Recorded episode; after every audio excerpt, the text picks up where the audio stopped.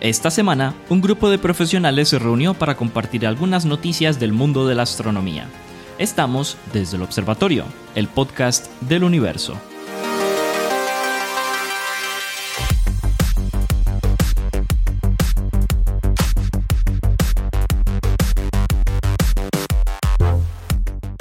Bueno, aquí nos encontramos otra vez. Hola a todos y a todas. Hola, hola. Bienvenidos a otro episodio de Desde el Observatorio, el podcast del universo.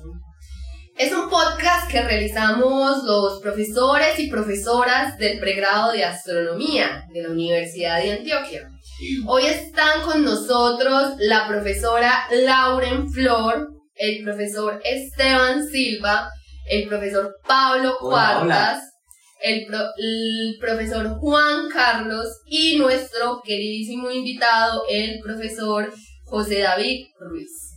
Le mandamos un saludo también a eh, el profesor Germán Chaparro, que no nos pudo acompañar porque está en, ¿en qué? En, en una salida académica, o eso dice, en Chile acompañando a unos estudiantes. Entonces, compañeros y doña Laure, entonces, ¿qué? ¿Comenzamos? ¿Empezamos? Vamos, vamos, vamos. Entonces, eh, lo primero es lo primero, compañeros.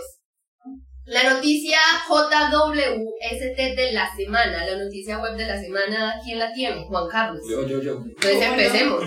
La noticia web de la semana dice lo siguiente. Y aquí llegó la noticia JWST de la semana en Desde el Observatorio. Bueno, muchachos, muchachas, mm, pillen pues. Ustedes saben que, mm, que desde que lanzó el James Webb estaba observando galaxias. Con ese, con ese objetivo, estaba ahí. Pero no cualquier tipo de galaxias. Resulta que esa vaina la diseñaron justamente para poder observar galaxias que estuvieran en la porra. ¿Sí o qué? Pero un problema, y fue que el año pasado, cuando empezaron a observar esas galaxias, Mm, eh, principalmente en cúmulos, yo que ustedes saben que cuando no tiene un cúmulo se crea un efecto de lente, de lente gravitacional que le permite no ver galaxias que están muy lejos. Sí, sí, claro, claro. Y entonces pasó que encontraron un montón de galaxias con, con un redshift altísimo, que para los oyentes que nos escuchan que no conocen qué es el redshift, básicamente es, digamos, una medida de qué tan corridas están las líneas espectrales de un cierto objeto que se puede estar acercando o alejando de nosotros, y en este caso nos importa más que se esté alejando, porque, pues, además ustedes han escuchado por ahí que que el universo se expande, y entonces como se expande, pues las galaxias se corren, la luz se corre al rojo y se, se más rojitas y bueno, rojo. El caso, em, resulta que empezaron a medir esos redshifts y aparecieron un montón de galaxias con redshift alto, pero también pasaba que una vez encontraron las galaxias, cuando iban a medir la masa, pues era pues, gigante, una vaina enorme que... que Más, o, más, más o menos de cuánto, de cuánto estamos hablando, No, como comparado con una cancha de fútbol. ¿de Oye, o- o- oye, en el universo, digamos, como cercano, que es lo que podemos ver localmente, estamos hablando pues como de galaxias, una galaxia típica tendrá, no sé, 10 a la 10, 10 a la 11, 10 a la 12 masas solares como mucho. Hace 12 veces. Pero se supone que nuestros, mo- nuestros modelos indican que en, Mm. esa, en esas etapas iniciales, pues, como les dije, esas galaxias que están en la porra, las vemos en un momento en que están muy jóvenes, cuando el universo está muy, muy chiquito. Mm, en esa época se supone que las galaxias no deberían ser tan masivas, o, o por lo menos eso dicen nuestros modelos astrofísicos. Y el James Webb justamente desde que se lanzó y estaba observando esas galaxias se dio cuenta, bueno, se, se creía, ya justamente lo que modelaron, que esas galaxias parecía ser que eran mucho más masivas de lo que nuestros, nuestros modelos indicaban. ¿sí? Pero bueno, resulta, pasa, sucede y acontece, pillen pues, que un grupo de astrónomos, eh, eh, astrónomos británicos, si no, si no me está Y astrónomas. Y así, astrónomas. Pero sí, sí. posiblemente, probablemente. Sí, sí, sí, acá, acá, acá lo estoy viendo, hay un par, hay un par de astrónomas y tenés toda la razón, Jorge.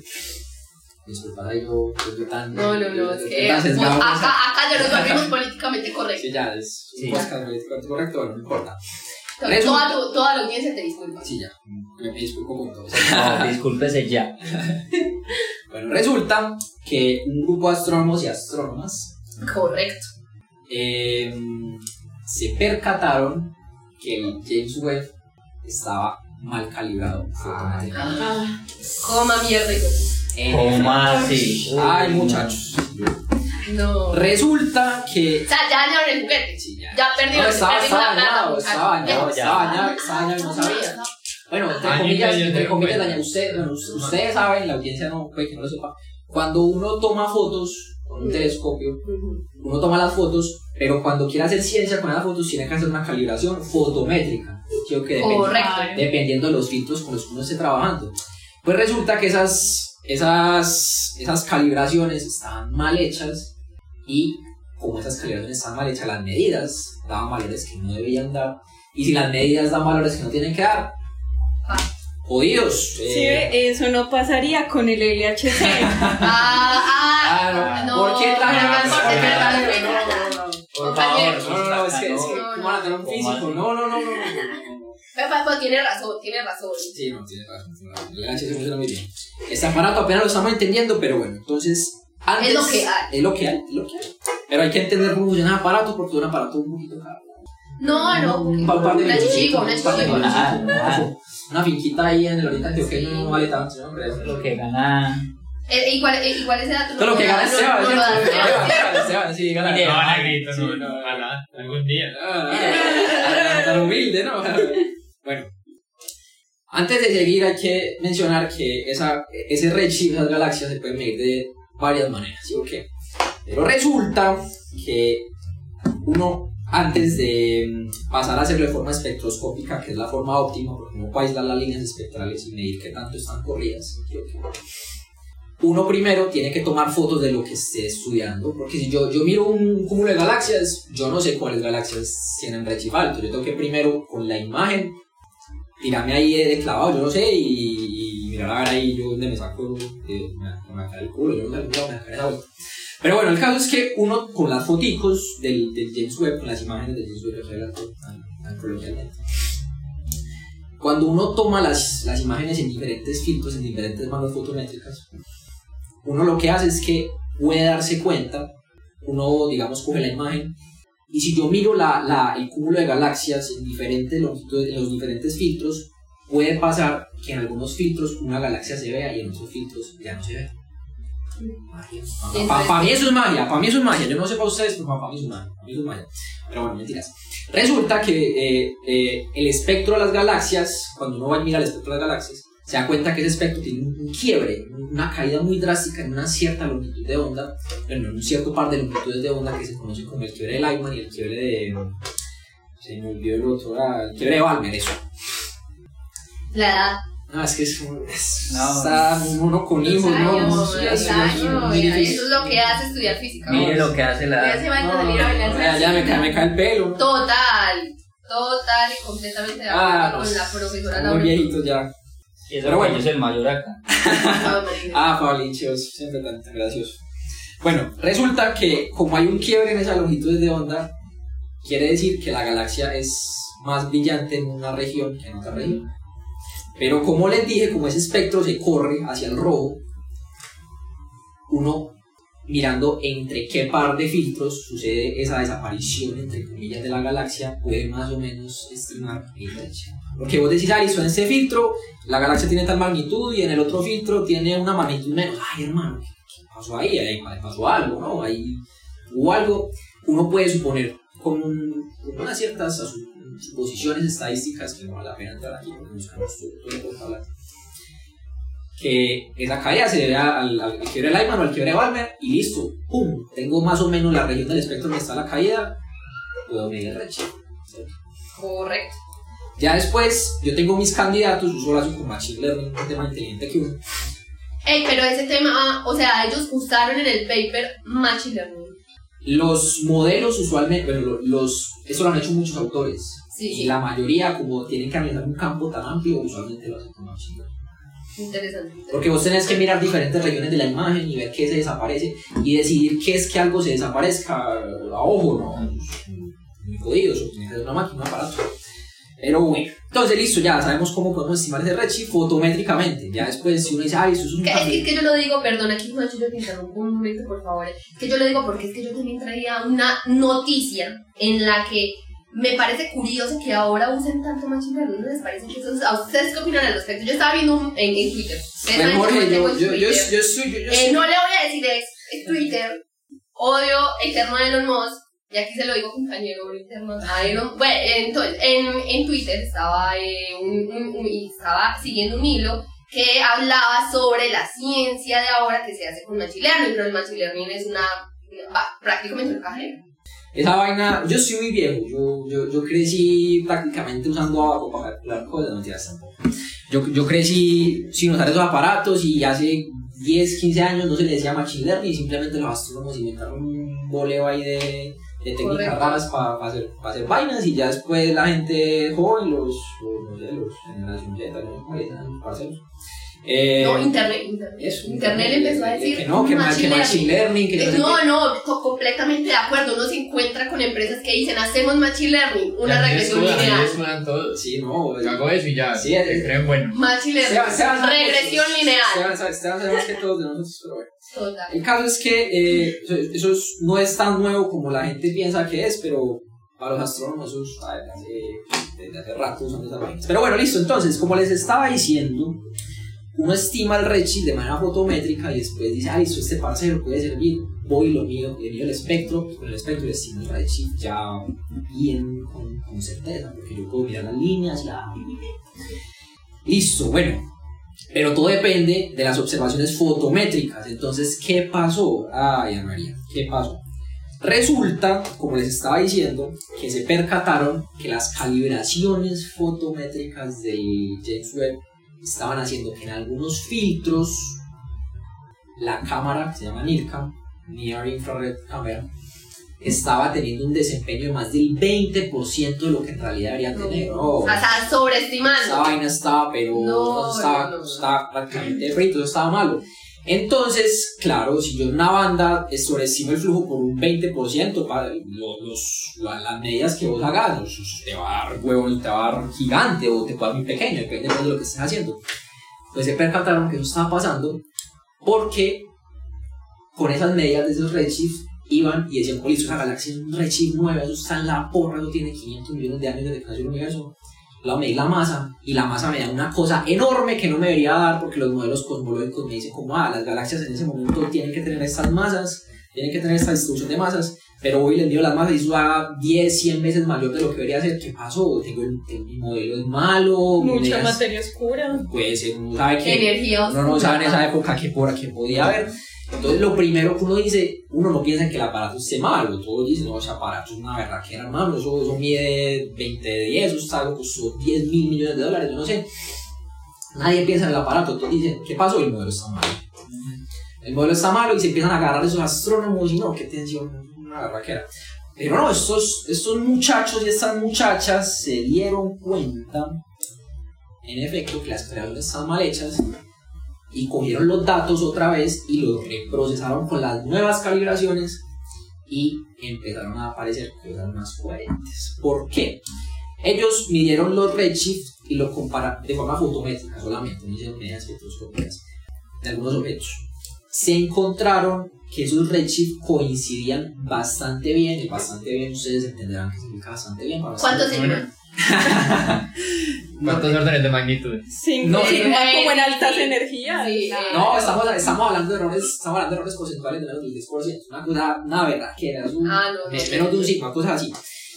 Resulta que las medidas coinciden con las medidas espectroscópicas que ya habían hecho sus autores. Porque como les dije, las medidas espectroscópicas sí, no tienen fallo, sí o qué. Las medidas fotométricas. Y como las medidas fotométricas no llevan a las espectroscópicas, por ahí está mala cosa. Pero entonces con estas nuevas calibraciones las cosas sí estaban cuadrando con los redshift eh, espectroscópicos. Entonces dijeron, listo, ahora pasemos a medir esas masas de las galaxias, esos corotos, a ver. Mm, ¿Qué pasó? Cuando fueron a medir las masas de esos, de esos, esos, esos esas galaxias, mm, usaron, ustedes saben que ellos usan modelos de galaxias de redshift bajito y que eso puede introducir un, un bias, pero eso no, no a la pena de la vaca no estamos toda la noche. Pero resulta que les estiman las masas y con las nuevas medidas, las masas de las galaxias no es que cuadren así una berraquera que uno diga eso cuadra perfecto, pero sí es mucho más pequeña de lo que le estaba dando a la gente antes. Que, pues, hermano, vos sobreestimar la, la masa de una galaxia en orden de 10, ya es estar hablando de que algo, algo está mal. Pero la, la, la, la, la buena noticia es que en efecto esas masas bajaron y es un indicador de que tal vez toda esa tensión que había ahí con, con esas medidas no sea culpa del modelo, nuestro modelo cosmológico lambda CDM, sino tal vez de que el aparato no lo estamos entendiendo bien, no lo entendíamos bien cómo funciona. Y bueno, pues básicamente eh, Todo es aprendizaje. todo ese aprendizaje, esta gente No podemos culpar a nuestro bebé Janeway. Sí, es- no está, está- está muy chiquito, usted- JW es Ustedes, de acuerdo, ustedes estaban vivos cuando acuerdan que cuando el- lanzaron el, el, el, el Hubble, que es un Claro, claro. Y, y lo lanzaron y no, que eso estaba mal. No, eso fue muy triste. Yo tenía que. Pero entonces, ¿quién viaja 20 hasta el punto L2 a arreglar el Janeway? Nadie. Y es que la vuelta no es que el aparato, entre comillas, estuviera mal. O sea, él funciona bien. Pero si uno no hace las calibraciones debidamente, con rigor, con rigor, que es lo que yo le digo tanto a mis estudiantes, que ellos no me creen, pero es que uno, la- uno, lo- uno lo dice por molestar uno en serio. Si uno hace las cosas con rigor, tiene que hacer bien esas calibraciones, porque esas calibraciones dependen de todo. O sea, yo, si hago mal la calibración, ustedes se dan cuenta. Hice mal la calibración, ya los astrónomos están agarrados peleando que porque, que porque el modelo está mal. No, no. No, no, es que no No, No, no, es que no, no se astrónomos puede. Pero bueno, ¿qué, nos, ¿qué aprendizaje nos deja esto? Que el aparato apenas lo estamos entendiendo. Igual está muy jovencito, eso cuando lo lanzaron hace un año. A más de un año. Un año. Más de un año. El, el lleva midiendo, el lleva midiendo cosas 20 años, la, la edad que tiene. El problema es que muchos artículos que han sacado en este tiempo murieron porque eso estaba malo. Los artículos, basi- la, la mayoría de artículos afortunadamente involucran medidas espectroscópicas, afortunadamente. Las, las medidas fotométricas están ahora en duda, obviamente, porque pues, no, pues, si las variables están malas, pues, no sabemos qué puede pasar. Pero afortunadamente la parte espectroscópica, todo bien, que, pues, la- no sé, los espectros de los planetas, que Bueno, yo. ¿cuál es el consejo que le darías a las personas que necesitan más rigurosidad? Que tienen que calibrar bien esas estrellas, hermano, porque si no- Calibre bien ese hijo de puta. Calibre. Vaya a mi clase astrofísica, yo le enseño cómo se, cómo se hace. Eh, no, es eso. Bien, igual, son, igual fueron, solo un grupo de astrónomos los que hicieron esto. Faltan, falta que más. Verificación, falta verificación. Falta, más, porque, como les digo, este campo de las galaxias alto redshift del universo muy jovencito es algo que, a- que estamos apenas agarrando de nuevo. Porque Claro, como claro. desde el Hubble no teníamos medidas de esa. De esa, de esa de No, no, no, entendible, entendible.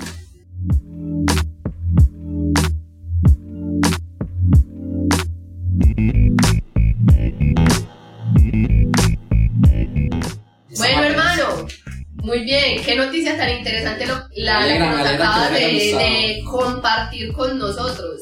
Ahora yo la verdad quiero escuchar a nuestro invitado que nos tiene que decir acerca de la física. Aquí se habla mucho de astronomía, ¿cierto? Pero la física, ¿para cuándo?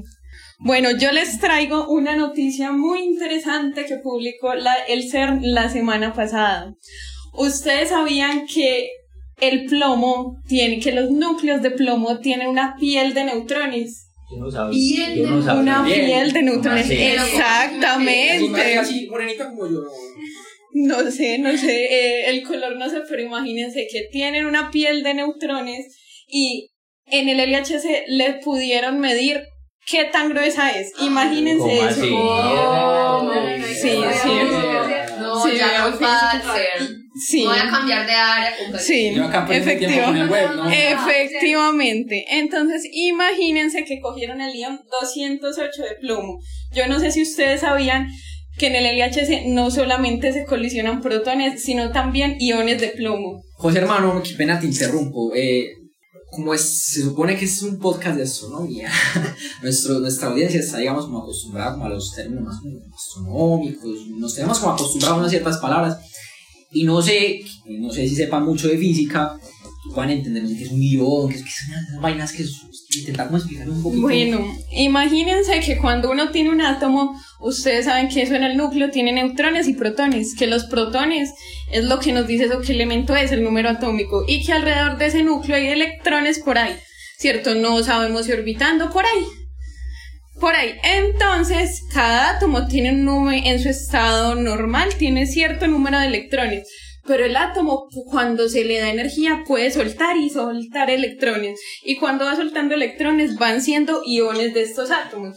Entonces lo que se colisionó acá en el LHC fueron no más los núcleos de plomo, o sea, eh, la parte sin nada, eso botó todos los electrones que tenía. La pepa del Durando, pues, básicamente. Sí, básicamente, y de un plomo más pesado, porque es un isótopo del plomo, que ustedes saben, como dije anteriormente, que cuando tenemos el núcleo y los protones es lo que nos dice qué elemento es, pero eso se le puede seguir metiendo neutrones y neutrones para que eso sea más pesado. Entonces, esto es un plomo muy pesado que tiene 82 protones y 126 neutrones. Entonces, sí, está gordito, gordito. Está llegando, a diciembre. Está gordito. Le, le era mucho. Exactamente. Entonces allá en el LHC vea, llegan eso y le dan vueltas hasta que eso está a velocidades muy altas, relativistas, casi la velocidad de la luz, y los chocan. Cuando eso se choca, como tiene tanta energía, los neutrones y los protones se desbaratan y queda lo que los compone, que son básicamente quarks y gluones.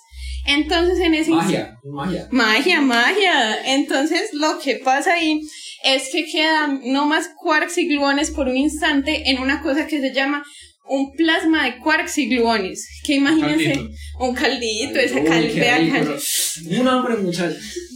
Unas No, no, bolitas. Ay, muchachos. Vea, entonces ese, y ese plasma es importante porque se cree que después del Big Bang, en los primeros instantes, lo que se formó fue un quark de, fue un plasma de quarks y gluones, imagínense eso. Y ustedes se preguntarán, ¿y este man por qué nos trajo esta noticia acá si esto es un podcast de astronomía? ¿Qué tiene que ver esto con lo que nos interesa a nosotros? Pues imagínense que se cree que en el interior de las estrellas de neutrones lo que hay es un plasma de quarks y gluones. Y esto es importante porque imagínense que, que con este estudio se descubrió que esta que según esta pielcita de neutrones, esta, esta estructura de este plomo está relacionada con el radio y la masa de las estrellas de neutrones y esto nos ayuda a entender eh, esas cosas que están hechas de puros neutrones. Entonces, imagínense que... No, es una relación directa con la astronomía, increíble. Sí, Increíble sí. descubrimiento. Hoy acá tenemos un, Interesante. tenemos un experto en estrellas. Ah, sí. Ahorita abre mi noticia que es Eso, vea, con bastantes neutrones. Eso, efecto. Ahora Bueno. también es de estrella de neutrones, entonces. Entonces, e imagínense que esto es muy, esto es muy importante, que hayan descubierto esta estructura de este plomo. Porque claro, como los protones tienen carga, usted puede darle la estructura de protones un átomo muy fácil, eso tirándole electrones por la carga se sabe, pero como los neutrones no tienen carga, entonces como cómo hacemos? Y lo que pasa es cuando se choca, se forma este, se forma este plasma de quarks y gluones y ya después eso, eso decae a muchas partículas, que es lo que miden los detectores. Acá el que principalmente detectó esto fue el detector ALICE. Entonces eso detecta, un mont- eso detecta estas partículas y le mide todas las propiedades y vea, pura magia. Y de acuerdo a estas propiedades de las partículas es que pueden saber cómo era el plasma de quarks y gluones que había. Y según esto es que pueden decir cómo es la estructura de los de los iones de plomo que colisionaron. Si esto tan bacano, no, hombre. excelente, excelente, muy hombre. interesante. Sí, sí, Nota de peli de noticia aparte, que no. Sí, sí. La física, las estrellas de neutrones, ¿saben un poquito o están que.? Eso es un ámbito más o menos nuevo, pero. la No, no, no, ya, ya, ya terminaste, compañero. No, no, no, ¿cómo ay, se le ocurre? Todavía hay más, hay Yo no, no hay les más, he dicho, compañero. no les he dicho cuánto No, es que importante. mide, no les he dicho. No, adelante, Entonces, vea, adelante. después de que, después de que, de que unieron todo eso, ay, primero la estructura es que se dieron cuenta que vea que eso en el, que eso en la mitad son puros protones y neutrones, pero que alrededor de todo este núcleo de protones y neutrones hay la pielcita de neutrones, imagínense eso, y que eso, con esto descubrieron que tiene una, un grosor de 0.217 femtómetros. Femtómetros, vea. Chiquito, chiquito, eso es como 10 a la 16 o algo así, a la menos ¿Para 16, quién, a qué pena. Vea, chiquito. Chiquito. Vea, eso es muy... Entonces, ahí lo que les estaba diciendo, que con eso se puede saber la estructura, se puede conocer cosas acerca de la estructura de las... de que de las estrellas de neutrones y esta medida es muy importante porque eh, se dieron cuenta que está de acuerdo con otras medidas, ya se había medido esta pielcita de neutrones, pero con otros métodos que tenían que ver con la fuerza, con la, con métodos de la fuerza electrodébil. Y como esto tiene quarks y gluones, si saben de teoría cuántica de campo, saben que eso tiene que ver con la fuerza fuerte. Entonces- Como, como te digo yo, que falté como esa clase, yo creo. No me, me extraña Juan Carlos. Entonces se dieron cuenta que esto estaba de acuerdo con unas cosas que ya habían medido por allá en otra universidad. Entonces, esto, esto nos puede decir un montón de cosas acerca de la estructura de estos iones, de cómo se comportan los plasmas de quarks y gluones y como les mencionaba, de la estructura y las propiedades de las estrellas de neutrones que acá no las podemos estudiar.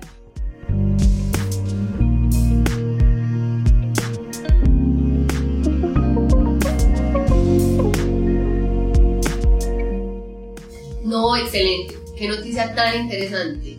Como tiene que ver directamente con estrellas, aquí tenemos a nuestro astrofísico estelar por excelencia. A ver, hermano Esteban, contanos qué tiene que ver eso de la ionización y eso que está hablando el compañero José David Ruiz con tu noticia. No, eh, Cuéntanos. La noticia de José eh, está un poco relacionada con, con la mía, solo que la de ella se centra más en las partículas y lo mío es directamente las estrellas.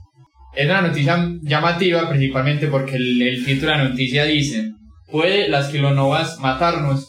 Así, eso llama a cualquier Puro, puro atención. clickbait. Sí, puro clickbait de esa noticia. Clickbait. Bueno, pero para, para empezar la noticia, explicar todo, todo lo que trae, es importante dar como cuál es el ¿Qué es una kilonova? Una kilonova es algo distinto a la supernova, ya que per- recordando, una supernova es una etapa de las estrellas supermasivas en las que llegan y estallan, ¿cierto? Las kilonovas es cuando, el, cuando se tienen dos estrellas de neutrones, las estrellas de neutrones son remanentes de una estrella supermasiva, y se tienen dos estrellas de neutrones eh, que están orbitando, de un momento a otro, chocan. Cuando chocan, se obtiene lo que conocemos como kilonova. Este término es aproximadamente nuevo. eh, la primera kilonova que se identificó fue en el 2017. Entonces, eso fue ahorita, ahorita con, con LIGO, con lo de las ondas gravitacionales. Hace nada. Hace nada. Hace, hace, hace seis años fue que se, identi- se identificó la primera kilonova. Entonces, eh, seis años. Ay, hermano, son muy viejos. Uf. Imagínense. Hace, hace cinco años fue que se nos fue Stephen Hawking. Ay, qué ¿cómo tristeza. Y eso, no. noticia No, y mundial. ese que estuvo conmigo, María. Bueno, entonces, volviendo a la noticia, eh, lo que hacen en este, en este artículo es buscar qué tan lejos eh, puede una kilonova ser destructiva para la Tierra, pues para nosotros los humanos. Eh, claramente esto, eh, eh, una kilonova que ocurra es complicado, pues eh, no, no ocurre tan, tan casualmente, incluso eh, el artículo dicen que para que haya una kilonova aproximadamente cerca es 500 por la edad del universo. Es complicado que ocurra aquí en... en Mañana, eso pasa mañana. Ahorita. Sí, no, eso se demora. Entonces, Cuando nos vayamos. lo que hacen en el artículo es buscar exactamente como con los datos de la kilonova del 2017, ver qué tan peligroso es para la Tierra. Y lo hacen eh, estudiando tres aspectos de, de esa kilonova. Una de ellas es, es los chorros, los chorros de, del, del, del choque, el chorro que sale en los pulsars, todo de las estrellas de neutrones. Eh, y el otro es de por sí solo la kilonova, pues el hecho de chocarse claramente va a sacar partículas al, me- al medio y eso también va, va a generar problemas. Y el otro es el remanente ya después de muchos, de, mi- de miles de años que ocurra este choque, va a quedar neutrones por ahí afuera, lo cual, es, lo cual va a ser rayos gamma, que, que va- van a llegar posiblemente a la Tierra. Lo que hacen entonces es con estos, con estos tres aspectos estudiar qué tan peligroso es para, para los humanos. Eh, principalmente en el primero que se enfocan es en el, en el, en el rayo, en el rayo que sale de, de momento y estudian eh, la cantidad de rayos gamma, rayos X que llegó en su momento, en, en el momento de, de, de la onda gravitacional y Tienes que cortar los pelitos, ¿no? sí, no, está, está largo, está largo. No, está largo, yo por me entra la boca ya. la- no, los pelos ahí. Eso es muy cansado. Entonces, eh, lo que hacen es estudiar tres aspectos, ¿cierto? El rayo, eh, la kilonova y el remanente, donde todos estos, estos tres aspectos emiten rayos gamma, que posteriormente de estos rayos gamma chocar con el medio van a causar rayos X. Entonces hacen, hacen tres estudios distintos, el primero de, de los rayos estudian qué tan lejos debemos estar de la, de, de la kilonova para que un rayo directo llegue a la Tierra causando, causando que, que los rayos gamma choquen con la, con la atmósfera y el, el ozono se destruya, causando posible, pues causando en un futuro que los rayos ultravioletas del sol lleguen directamente a la Tierra y Y chao, papá. Eh, esa distancia de solamente el rayo, si no llega directo, está entre 100 y 200 parsecs. O sea que estamos más de 200 parsecs de lejos de la kilonova, no va a pasar nada, no viene a la Tierra. Aunque también cabe aclarar que esto lo estudian con un ángulo de inclinación respecto al, al- al rayo. Si está entre 0 y 7 grados, siendo 0 el, el mi- mirar directo al, al rayo, si está entre 0 y 7, se obtiene, se obtiene este valor de, de 100 parsecs. Pero mayor de 7 grados, el, cada vez va disminuyendo más, más la distancia de, de lejanía. Incluso cuando se tiene más de 7 grados, llega un porcentaje de, de vitalidad de muerte, pues, perdón, de muerte en la Tierra del 0%. Esto a entre 100 y 200 parsecs. Ahora, de por sí, solo los rayos X, para, para ver en los rayos X de- del hecho de, la, de, de solo el choque de la nube que, que se obtiene, es una distancia mucho más pequeña, es únicamente de 6 parsecs, pues es- debemos estar prácticamente al lado de, la explosión. Y como último es los rayos cósmicos que se obtienen de, de los neutrones estar, estar divagando luego de miles de años de, de haberse chocado. Esto ya es una distancia mucho más pequeña y es de solamente de, un parsec. Entonces, se puede decir que una kilonova es bastante peligrosa porque pues un choque de estrellas de neutrones es muy, muy, muy fuerte, pero de por sí no es algo que ocurra muy probable cercano a Compañeros. Dan, entonces, en conclusión, a nuestros oyentes, ¿qué le dirías? Tienen que preocuparse este No. diciembre por una posible eh, colisión, explosión de una kilonova, o no es No. algo de lo que tengan que preocuparse Algo que no este les tienen que preocupar. Solo por las deudas. Solo por las se tienen que preocupar este Y de pasar buenos queridos diciembre. Esta noche el Paco está tranquilo, pues. Sí, ah, qué belleza. No, puede comer natilla y buñuelos tranquilos Como les dije- diciembre que no le va a pasar nada. Como les dije, la probabilidad de que ocurra en nuestro, en nuestro ambiente cercano, exactamente 6.6 parsecs, eh, la probabilidad está, es de 1 entre 500 por la edad del universo. Entonces, es Más extremadamente probable grande. usted ganarse el balón Más y eso que estamos el hablando de una probabilidad muy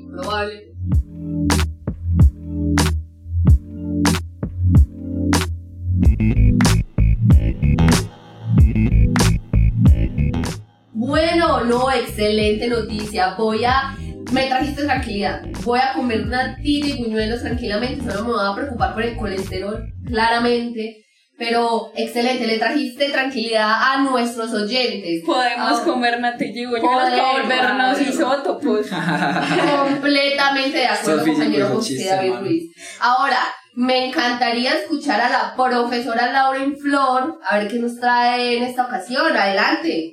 Bueno, hoy vengo a hablarles de algunos científicos hindú que están haciendo una posible eh, colaboración para ver la existencia, la existencia de materia oscura en conjunto con materia ordinaria en algunos pulsars que están por fuera de la galaxia de la Vía Láctea.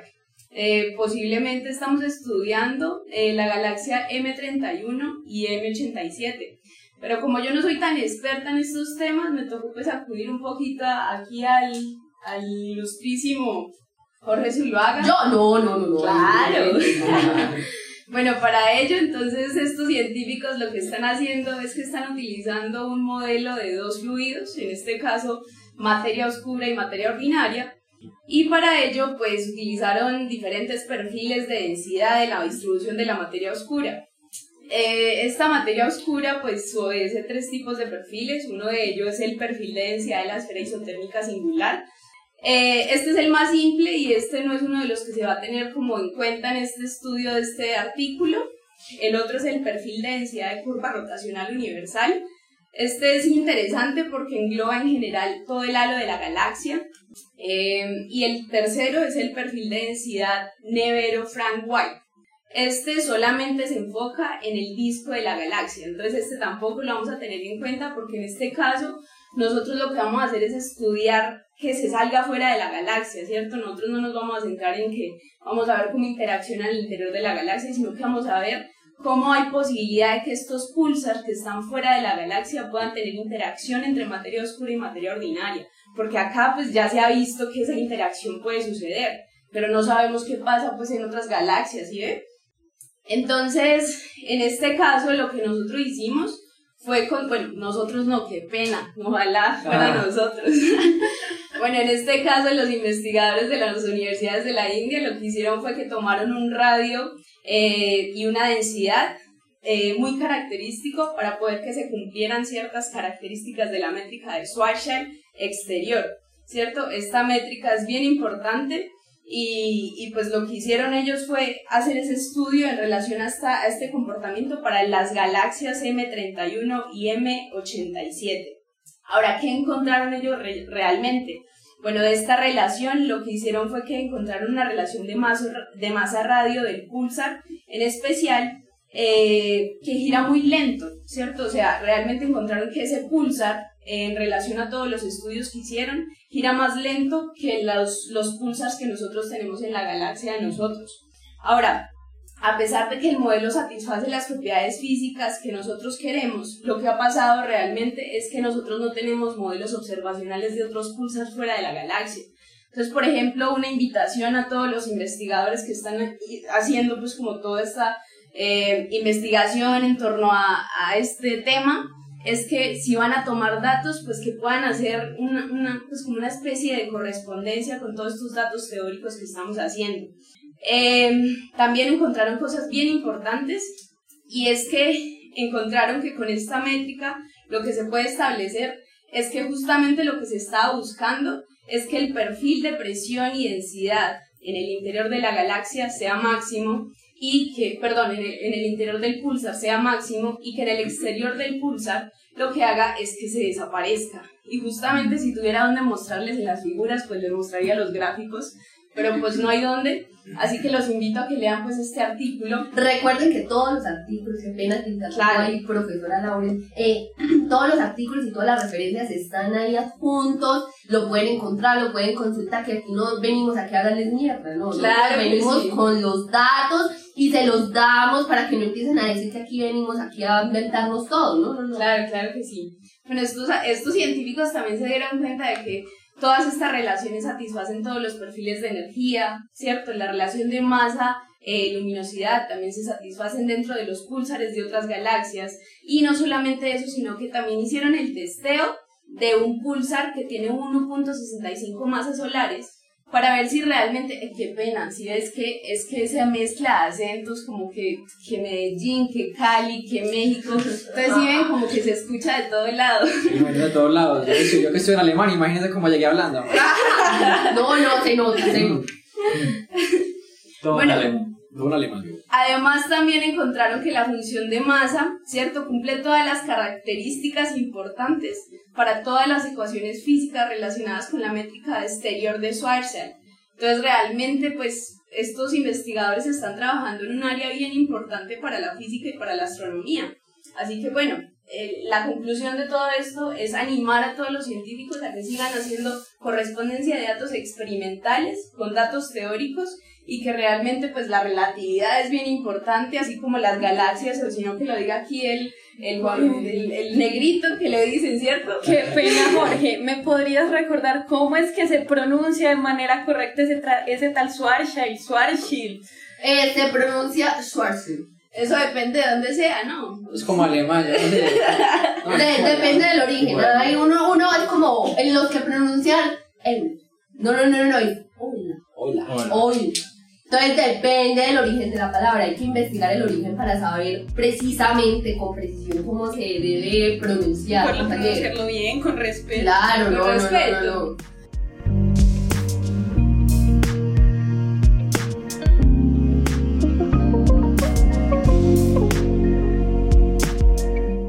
Eh, no, compañera Laura, y súper interesante y súper importante la reflexión. Aquí hablando de cosas que se tienen que contrastar con la observación, les vengo a, eh, a traer una noticia muy interesante que trata de, no sé si ustedes sabían que eh, hay galaxias enanas. Aquí todos lo sabíamos, no sé si la audiencia lo sabía y ahora lo saben. Las galaxias enanas son un misterio para la astrofísica actual, son un misterio porque precisamente las observaciones no concuerdan con los modelos cosmológicos. Eh, qué raro. Qué raro, ¿no? Qué, qué raro en, en astrofísica que suceda eso, ¿no? Qué raro. Rarísimo. Eh, esa es una de las rarezas y por eso el estudio de las galaxias enanas es tan importante. ¿a, a vos sí, no te cansa hablar como tan duro? No, no, no, es que, me- fíjate, fíjate, yo en mi infancia, en toda mi familia habla duro. Entonces yo ya me acostumbré a este tono de voz. ¿Verdad? Entonces para mí esto es hablar normal y todos ustedes hablan en un, en un tono de voz inferior al mío. La Todos verdad. menos no, Juan Carlos. No, no, el compañero aquí, Juan Sí, yo, Carlos. yo, yo lo entiendo. No, no, Juan Carlos me Entiendo, entiende. No, no, uy, qué, qué pena con usted. ¿Será que Yo me Yo- yo- Pablo? Yo de no, niño, no, yo de niño también. Pablo, ya colega mío desde hace mucho tiempo, está acostumbrado a mi tono de voz. Demasiado, demasiado, estoy muy Ah, acostumbrado. no, no, no, no, eh, María. Pero me ha servido para que los estudiantes no se me duerman en clase. Ah, es que eso es una berraquera. No, es es una un método más efectivo para que ninguno o Uno preguntarles está- directo. Uno, Así uno como está, los- uno está dando clase y se los coge desprenidos y uy, uno, ay, muchachos, que eso, que aquello y todo, uy. Completamente de acuerdo. Así como los quizzes de cada semana, ¿no? Todos vienen a que No, es para que estudien, para que estudien muchachos, Por porque para qué estamos acá, ¿cierto? ¿Para qué estamos acá a estudiar? ¿Para qué estudiamos? ¿Para qué estudiamos pues, mijo? Ya. Eso. No, entonces eh, estas galaxias enanas son curiosas y un grupo de investigadores e investigadoras se dedicaron a estudiar eh, estas galaxias y se dieron cuenta de que durante el proceso del Big Bang, después del proceso del Big Bang, eh, las nubes de formación estelar formaron eh, unas primeras galaxias, eh, unas primeras estrellas primitivas en unas galaxias primitivas del universo eh, primitivo, primerizo, y se dieron cuenta que habían unas estrellas súper gigantes, súper calientes, que ionizaban el gas de formación estelar a su alrededor. Pues resulta que habían partes de ese gas que se ionizaron tan rápido que se extinguieron. Se calentaron o muy rápido o se terminaron extinguiendo. Eso quiere decir que hubieron partes de esa galaxia, de ese cúmulo, que eh, detuvo su formación estelar. Pero resulta que eso pasaba en las galaxias enanas. Pero como todos sabemos acá, las galaxias enanas suelen orbitar, eh, galaxias satélite, porque suelen orbitar otros cuerpos más grandes, otras galaxias más grandes, ¿cierto? Tenemos bastantes ejemplos, muchas observaciones del JWST, del Hubble, hermosas. Y estas galaxias que eh, detuvieron su ionización, eh, su formación estelar, y orbitaban otras, eh, compartían, digamos que absorbían el gas de, y el material de sus galaxias vecinas. Y en esa absorción eh, cabe la posibilidad, se, se espera, se, se, se tiene la teoría de que volvieron a reactivar su formación estelar, ¿cierto? Entonces, al reactivarla, eh, las estrellas en, en, lo- en, en las nubes de formación eh, comenzaban entonces su, su ciclo de vida, como, como lo, lo explica el, el, el profesor Esteban en todas sus clases, eh, todo ese proceso de ciclo de vida de las estrellas, pero los investigadores se propusieron a encontrar alguna galaxia donde tenga evidencia de que se haya reactivado esta formación estelar sin necesidad de haber compartido el gas y el material de otra galaxia. Pero, a ver, les pregunto a ustedes, para conocer una galaxia que con estas características que haya reactivado su formación estelar sin haber compartido su gas con otras vecinas que necesitamos encontrar, que necesitamos observar, pues una galaxia aislada, una galaxia enana que no orbite ninguna otra. Vaya pues encuéntrela. Difícil, difícil. Vaya pues encuéntrela. Ah, pero ¿para qué estudiamos pues mijo? ¿Para qué hacemos quizzes todas las clases? Para encontrarla. La encontraron. ¿Y sabes cómo le pusieron? No, perfecto. Pau. Comer pavo en Navidad. Le pusieron pavo, no, no, no, no, estoy, no estoy muy seguro por qué. Bueno, aquí Astrónomos, dice- qué raquera, como le ponen no, nombres tan no, es que los nombres más creativos de todos. Yo, que, pues, yo creo que el astrónomo, el astrónomo estaba pensando en qué nombre le pongo a esta galaxia y pensó en diciembre, pavo. Y como son navidades gringas, como son navidades gringas, ellos no piensan, no, natilla, no, marrán, chorizo, no, sí, chicharrón, el chicharrón, no, No, no, si es una chicharrón, chicharrón, no. le hubieran puesto chicharrón. O guaro, como. Guaro. No, no, no, no, no, obviamente estas las navidades son gringas y los gringos comen pavo. Entonces le pusieron pavo. Mentiras, no sé. No, pero es que eh, de por sí como le ponen el- de nombre a los telescopios. VLT, Very Large Telescope. Creativo. Completamente. No, no, no, no, no, ahora sí hablando seriamente. Yo tampoco me salvo. Gran colisionador de hadrones. No, es que es, es como un, un padecimiento de los científicos en general. Sí, sí, sí. ¿Saben que No, no, no, Sí, creatividad. qué nosotros creatividad. creativos para los nombres, poquito. No, no, no, poquito. completamente. Entonces, no, no, no, es que esta galaxia precisamente fue encontrada cerca de la, de la constelación del Pavo.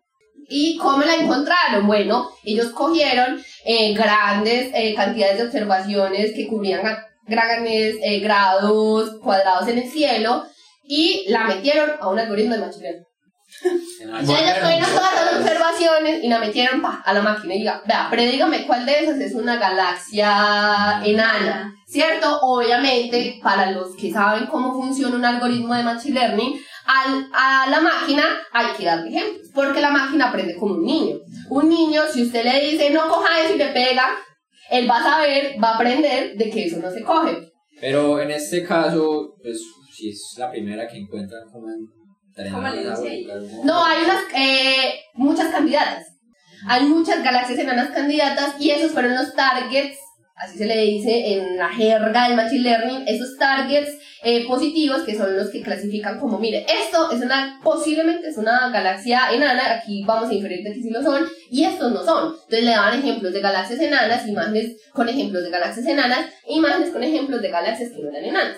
Después de entrenar el algoritmo, ustedes saben, 80-20, eh, 20 de entrenamiento, 80 de prueba, em, ellos eh, en los resultados se dieron cuenta que una de estas eh, galaxias era una posible galaxia enana que antes no estaba descubierta. Entonces luego dijeron, parce, no, allá el huevón, él está, eh, observamos, vamos a observar para allá, para hacia, hacia el pavo, porque posiblemente allá, marica, allá con- con- encontramos algo. Y apuntaron varios telescopios, hicieron varias observaciones y en efecto, Ahí cayó. ahí cayó. Ahí estaba. Yo les digo, pues, es magia. No, es es magia, es Ay, los magia. magos son Vale, magia. Es una máquina, es una caja negra, como, como le decía yo al compañero aquí, eh, Juan Carlos, es una caja negra, pero funciona. Y por eso que la Funciona muy bien. Qué Es una máquina negra que, una caja negra que funciona. Listo, entonces eh, la encontraron, la observaron, se dieron cuenta que estaba ahí. Ahora sí, a responder la pregunta. Es una galaxia enana alejada de otras galaxias. Quiere decir que si posiblemente encuentran que ahí hay formación de estrellas, en este momento estrellas formándose, quiere decir que se reactivó solita. Que no necesitó ayuda de ninguna otra galaxia vecina para reactivarse. Entonces empezaron a observar y bueno, la, la conclusión ustedes ya saben, no se puede concluir nada. Las observaciones no son tan concluyentes, pero eh, eh, digamos el, el artículo es muy alentador para que los futuros telescopios, las futuras observaciones con el observatorio de la por ejemplo, puedan observar específicamente esta región del espacio donde está Pavo y puedan determinar en efecto que eh, la curva de, de evolución estelar de estas estrellas, de indicios precisos y exactos de que en efecto allá se estén formando estrellas. Además, además, si los, los investigadores nos tiraron un dato, un dato muy interesante, y es que cuál es la distancia a nuestra galaxia, a qué distancia se encuentra Pavo de nuestra galaxia. Se encuentra más o menos tres veces la distancia de Andrómeda. Es una distancia que está bastante... Está aquí. Ah, está esquina. Está, está, está cerquita, pero no hay ninguna alrededor. Eso sí se lo aseguro. Por allá no hay ninguna. A menos de que con las nuevas observaciones puede que o encontremos más pavos o encontremos que el pavo realmente está acompañado de otros compañeritos, ¿cierto? De su pavito. Pollito. De pavitos, de pollitos, de vaquitas, no sé. Listo, eso es, eso es todo. Pero ¿qué, qué tal, qué tal les parece? No, Vea, el compañero Juan Carlos, Qué aquí en Y además, me voy a poner ya mismo a buscar una galaxia enana para poner en la tilla, ya, ya mismo. Parce, completamente de acuerdo. Sí, ya, es que.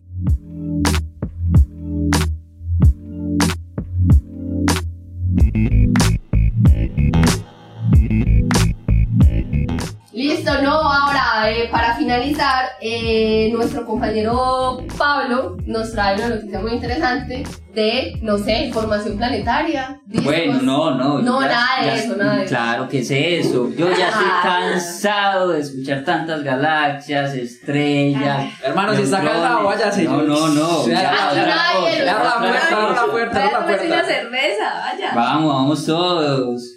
Bueno, les voy a hablar de alguien conocido. ¿Quién? Si conocen a Drake. Drake. El cantante. No, el No. cantante no. La ecuación de Drake. Claro, verdad, es M igual a... No, es que mis hijos escuchan la música todo el día, hermano. Sí, sí, no, no, no, uno está, está actualizado, hermano. Entonces, ya, pum, pum, pum, no. No, no les voy a hablar del cantante, sino que les voy a hablar de la ecuación de Drake. ¿Se acuerdan cuántas variables tiene? Claro, seis. Seis. Dígame pues todas. Ocho, como diría, yo no sé. No, nadie se acuerda. No, nadie se acuerda, nadie utiliza se eso. va a acordar de Claro, eso. ¿quién se va a acordar de eso? Nadie utiliza. ¿Usted lo ha utilizado? ¿Usted lo ha utilizado? Claro, todo ¿Sí? ¿En qué? No, no, no, hay muchos modelos, muchos modelos. Ay, Muchas Dios mío. simulaciones. Hermano, eso de que no le conocen una sola variable a eso, no, muy difícil. No, mire, tienen exactamente nueve variables. Ay, querido. Nueve, nueve Ah, pero variables. como querías que nos acordáramos de eso, aquí solo masa de jeans y ya. Solo hablamos de jeans. Pero hubo un astrónomo que quiso cambiar las cosas. Entonces hubo una actualización de la ecuación de Drake. ¿Cómo la llamaron? Ecuación de Drake 2.0. Ah, me Pero por lo menos no le- los astrónomos le hubieran puesto, un astrónomo de, de pura ciencia, pero le hubiera puesto su ecuación de Drake modificada. Eso, Ah, eso- no, este fue original, Sí, original. Le puso la ecuación de 2.0 y. ¿saben cuántas variables tiene? 10. No, no, no, no, no, no. Tiene menos, tiene menos. Una, dos, tres, cuatro, cinco variables. Uy, Ah, le redujo la dimensionalidad. Sí, Pablito, ¿y por qué es que sirve Interesante. esa ecuación de Drake? ¿cómo así que no sabes? No. No. Ah, pues. No, es compañero viene de partículas, ¿no? Sí. Sí, viene aquí invitado. No, Sí, sí, y vienes sí. debiendo. Y también para la audiencia, no solo para el invitado, para Listo, la la audiencia. ecuación también de Drake. importante. La ecuación de Drake sirve para encontrar vida en otros planetas. Entonces Drake, Yo meto eso, Ahora no se le va a olvidar. Al compañero no se le va a olvidar. yo meto eso en la, en la caja negra y me encuentra. ah, ah, mira, aquí tantas, eh, tantos planetas, en este lugar tantos planetas y en este lugar tantos planetas, pero no predice cuántos, sino cuántos podrían haber. Entonces hay un montón de, de variables, entre ellas la zona de habitabilidad, eh, que la estrella sea de cierto tipo, normalmente nosotros la relacionamos con la estrella que ya tenemos, que es la que la estrella de tipos G, y además otras muchas. Pero ese científico quiso cambiar un poco las tornas, ahora son cinco. La primera, ¿cuántas estrellas hay en nuestro alrededor? Oh, boleo. Voleo, son poquitas. ¿Por qué? Porque la información tiene que llegar de alguna forma. Tiene que llegar y para eso necesita estar lo suficientemente cerca. Entonces, lo que eh, aplicó este científico es que quiso trazar un radio y todas las estrellas que cayeran allá. Pero, ¿qué es el problema de eso? Sé que sabe galaxias. ¿Cuál es el problema de eso? No sé, hermano, hay tantos problemas en astronomía. que- Sí, muchos problemas, no. El problema es que la galaxia se mueve, claro. Ah, Entonces cambia el número de, de planetas, cambia la evolución de todas las estrellas, cambia que si se muere y que si, si no. Entonces, ah, pero la galaxia se demora mucho ¿no? no? no, pero aún así es una variable porque no solo estamos estudiando el tiempo de ahora, sino que también tenemos que estudiar el pasado y el futuro, ¿por qué no? Y entonces, Eso sí es adivinación. no, adivinación no. Pura magia. Magia no, eso es pura ciencia. Eso es magia, hermano. No, no, no, no. No No somos verdaderos adivinos. De la segunda variable, como les dije, es qué tanto cambia en el tiempo.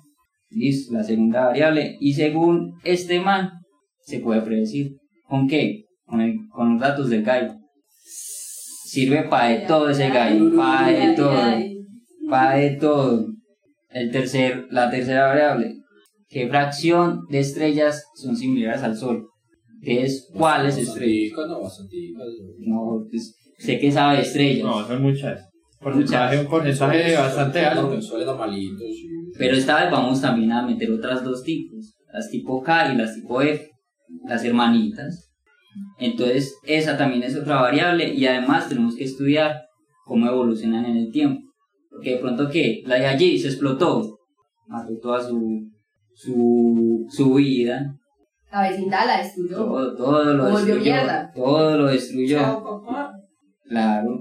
Entonces, además de las estrellas vecinas, la evolución, tenemos que estudiar también eh, cuántos planetas hay. Y esto sí es magia.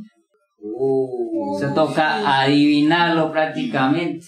Toca hermano, adivinarlo, adivinarlo, esoterismo, magia, brujería, nos sacamos. Pero no, él no la adivina, él sabe exactamente cuántas hay. Y da números de 1.4 las estimaciones anteriores, pero él estima que ahora son de 0.8 a 0.6 es- eh, planetas alrededor de cada estrella. Entonces me preguntarán, ¿por qué no hay un número entero? ¿Cómo así? ¿Es que yo tengo partido un planeta ahí orbitando otra estrella? No, es que no todas las estrellas tienen planetas. Sí, pura estadística. Todo es estadística, hermano, y si antes no me No. Ojalá, ojalá, No, ojalá no. escuchen este podcast para que. No, ojalá, ojalá lo escuchen. Y de aquí también salen muchas ideas para posgrados, para trabajos de grado. Y acá damos ideas gratis. Sí. No, imagínense. Entonces, esa es la proporción de planetas y estrellas que orbitan cada planeta. Pero también es importante algo, que falta. ¿Qué les digo? Habitabilidad. Habitabilidad, claro, mire, el nuevo y les dije a ustedes, profesores. Y eso, y No. que soy físico. ¿Cómo seré astrónomo? Ya, No, Él no, está no. más joven que nosotros, hermano. Totalmente, yo ya aquí ya estoy mareada porque no he comido. Ah, no, pero ahorita no come. Pues. Ya no me he tomado la pastilla de la presión, hermano. Mira, ya está tarde, ya está tarde, mi negrito, ya está tarde. Sí, ya está tarde. No, tú ya estás mucho, vea. ¿Qué horas son? 6 y 42 de la tarde y nosotros aquí metidos grande el De podcast. la noche. De la noche y nosotros aquí metidos, no, imagínate. No. Y con menos de afuera, metido en este búnker. Con papas sonando afuera. No, Imagínense. no, es que No, no, no. No, no. Todo por entregarles esta noticia astronómica. No, pero muchachos, espere, espere. Puro amor a la ciencia. Terminemos esto. No, a ver si nos vamos a, a comer algún día. Comer natillita y buñuelo, por A favor. tomar polita. Pau, pau. ¿Tomar qué? A tomar polita, No, hombre. eso ya estoy muy, ya muy mayor, eso a mí ya no me, El quinto es no me entra. el promedio en que dura la zona de habitabilidad. Que como Esteban lo sabe, las estrellas van cambiando en el tiempo. y claramente la zona no va a ser la misma para todo el tiempo posible. Y ya eso es una simple. Bueno, excelente. Bueno, eso. No, muchas gracias a ustedes, profesores. Ya, pero ya no he usado la, la, la, la ecuación o. Este man estimó, estimó que aproximadamente desde que comenzó la galaxia hasta la actualidad hay 10.000 planetas con civilización. Uy, Diez mil, no. Diez No, está, mil. hermano, No, extrapo- extrapola eso al No, galaxias se que hay por ahí. una. No hemos visto ni una, no, hermano. Imagínense. Está muy raro, No, eso está muy raro. Y eso está, Ojalá algún día probar eso. Si fuera verdad. ojalá. No, hermano, ojalá. yo, sí- yo no creo que llegue hasta por allá, yo soy muy viejo. No, yo llego, si yo, yo llego, usted llega. No sé, ya, ya No, está. no, no, pero igual no hablemos de eso ahora que estamos próximos a diciembre. Al menos disfrutémonos de este. Pablito ya sufriendo es que de la memoria, ¿ah? ya le están olvidando las cosas No, también. ¿cómo? Ah, No. usted me dijo no, qué día. no. Bueno, no, compañeros y compañeras, Lauren, profesora Lauren Flor y compañeros, profesores, muchas gracias a nuestro invitado. Este fue otro episodio de Desde el Observatorio, el podcast del universo. Chao. Chao. Gracias por escuchar desde el observatorio. A los micrófonos, Daniel Niño como Juan Carlos Muñoz, Jessica Velázquez como José David Ruiz, Santiago Lastra como Esteban Silva, Carla Peña como Lauren Flor, Juanita Agudelo como Jorge Zuluaga y Brian Pérez como Pablo Cuartas.